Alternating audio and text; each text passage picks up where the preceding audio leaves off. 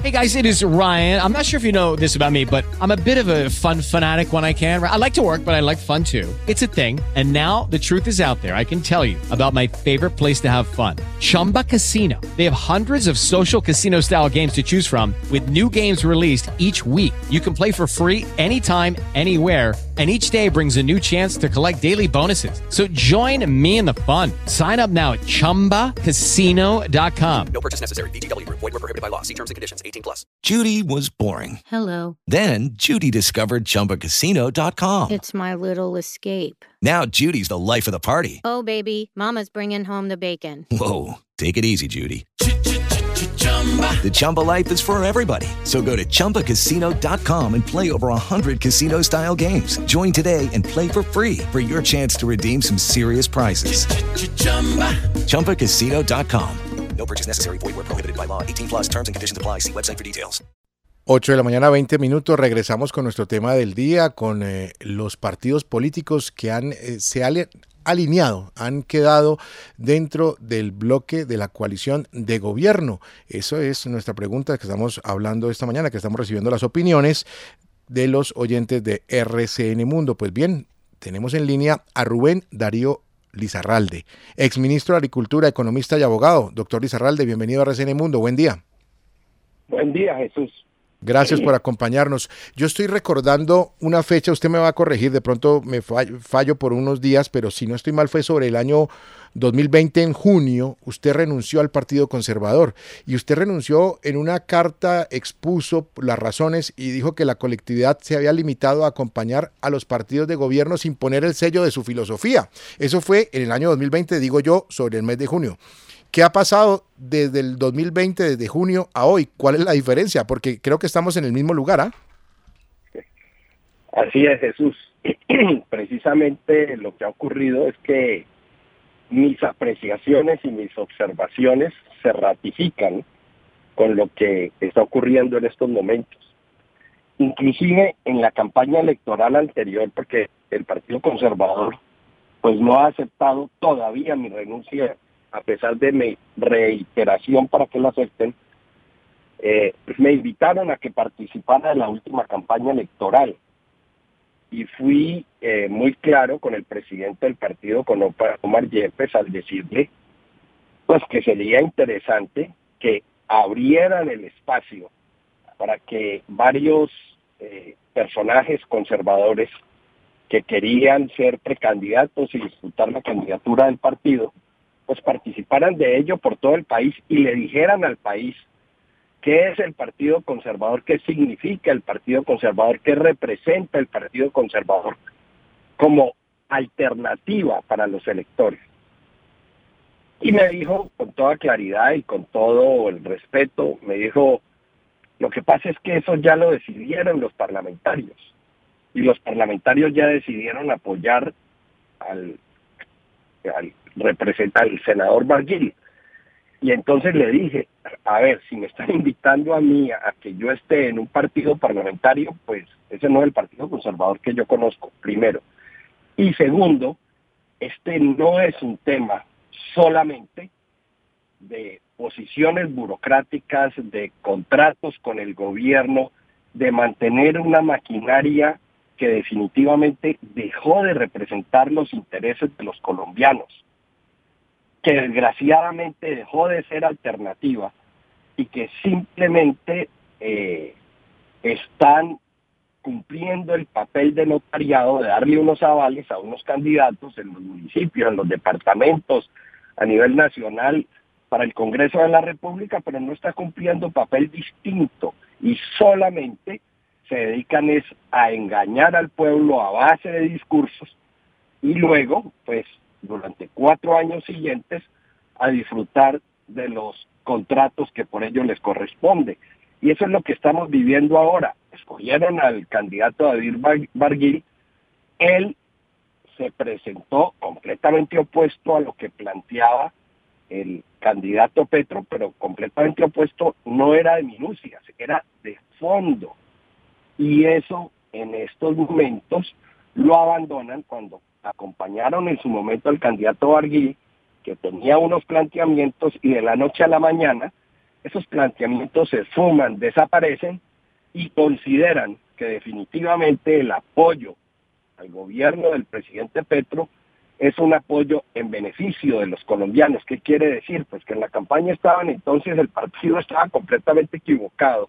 Sus planteamientos no eran en beneficio del pueblo colombiano y los planteamientos del presidente Petro sí. Y lo que estamos viendo en solo este mes que llevamos de gobierno es que se ha generado una situación de desconcierto, de desconfianza, porque hay una cantidad de propuestas importantísimas para el país donde uno ve que no están lo suficientemente estructuradas y que más bien lo que pueden generar es lo que están generando, desconfianza en el inversionista, eso está impulsando el precio del dólar y eso contribuye a la inflación y la inflación le pega a quién? A los colombianos más pobres, a los que reciben salario, a los que definitivamente viven al día. Y eso es lo que estamos apoyando y lo que vamos a apoyar. Ahora, eh, doctor Rubén Darío Lizarralde, le saluda Juan Manuel Ruiz. Eh, quería hacerle esta, esta pregunta. ¿Se puede hablar ya de una crisis en el Partido Conservador? O sea, porque, como decíamos esta mañana temprano aquí en este, en este espacio, el partido de Laureano Gómez, el partido de Álvaro Gómez, de eh, Misael Pastrana, está ahora respaldando irrestrictamente el eh, gobierno de izquierda de Gustavo Petro, que es el primero en la historia de Colombia a nivel nacional, ¿no? Por supuesto, localmente hay otro tipo de, expresiones. Esto puede terminar eh, dinamitando a, este partido y obviamente conduciendo a un camino de, reconversión, es decir, de volver a barajar y volver a organizarlo. Pues mire, Juan Manuel, en mi vida, en mi vida como ciudadano votante, la primera vez que el Partido Conservador gana en votos a los demás partidos y fundamentalmente al Partido Liberal, pues fue esta. Esta.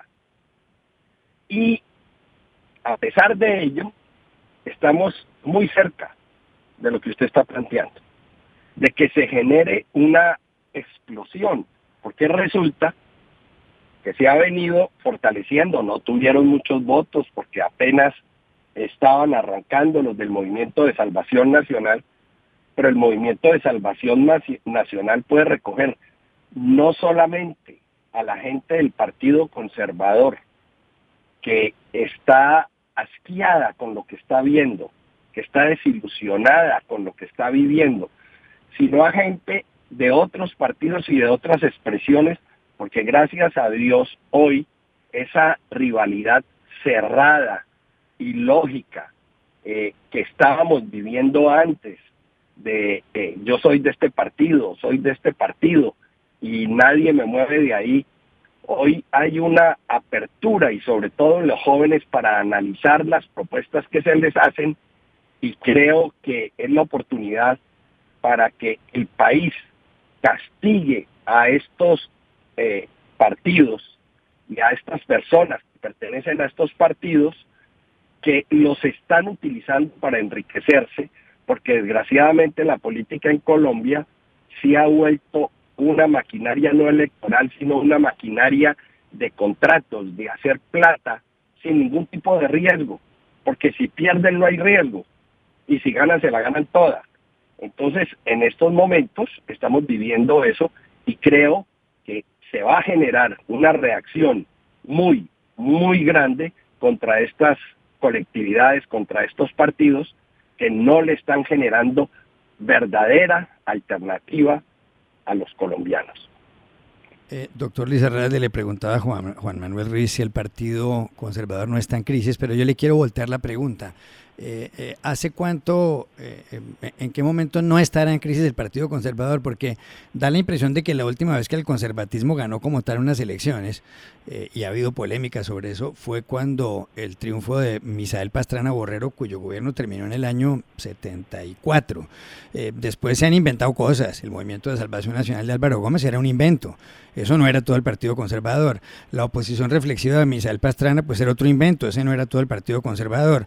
Pastrana y Gómez eh, eh, tenían momentos en que se detestaban.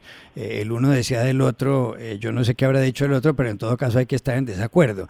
¿No será que es que el Partido Conservador eso se acabó hace mucho tiempo y ahí hay unos que tratan como de decir que está vivo?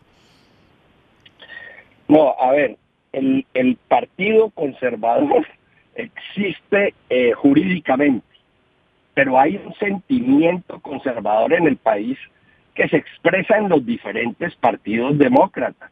Hay gente liberal que ha sido muy conservadora, hay gente de cambio radical que ha sido muy conservadora.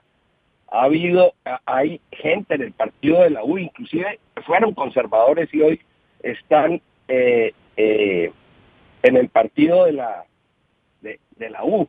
De modo que una cosa es el sentimiento conservador, porque sí, cierto, el Partido Conservador se ha venido desfigurando y de hecho cuando el presidente Betancourt se presentó y cuando Andrés Pastrana se presentó y ambos ganaron, pues ellos ganaron sobre la base de un de interpretar un sentimiento nacional sobre los principios y valores conservadores.